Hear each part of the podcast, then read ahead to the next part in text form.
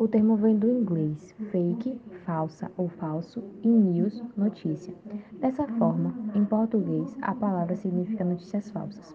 Fake news são as informações falsas que viralizam entre a população como se fosse verdade. Atualmente, elas estão principalmente relacionadas às redes sociais. As consequências das fake news têm níveis alarmantes e influenciam os mais diversos campos, sejam eles sociais, econômicos, políticos, pessoais, psicológicos e demais áreas de nossas vidas. Uma população que se vê acreditando no que não corresponde à verdade acaba fazendo escolhas de acordo com o que recebe, ainda que este conteúdo esteja manipulado.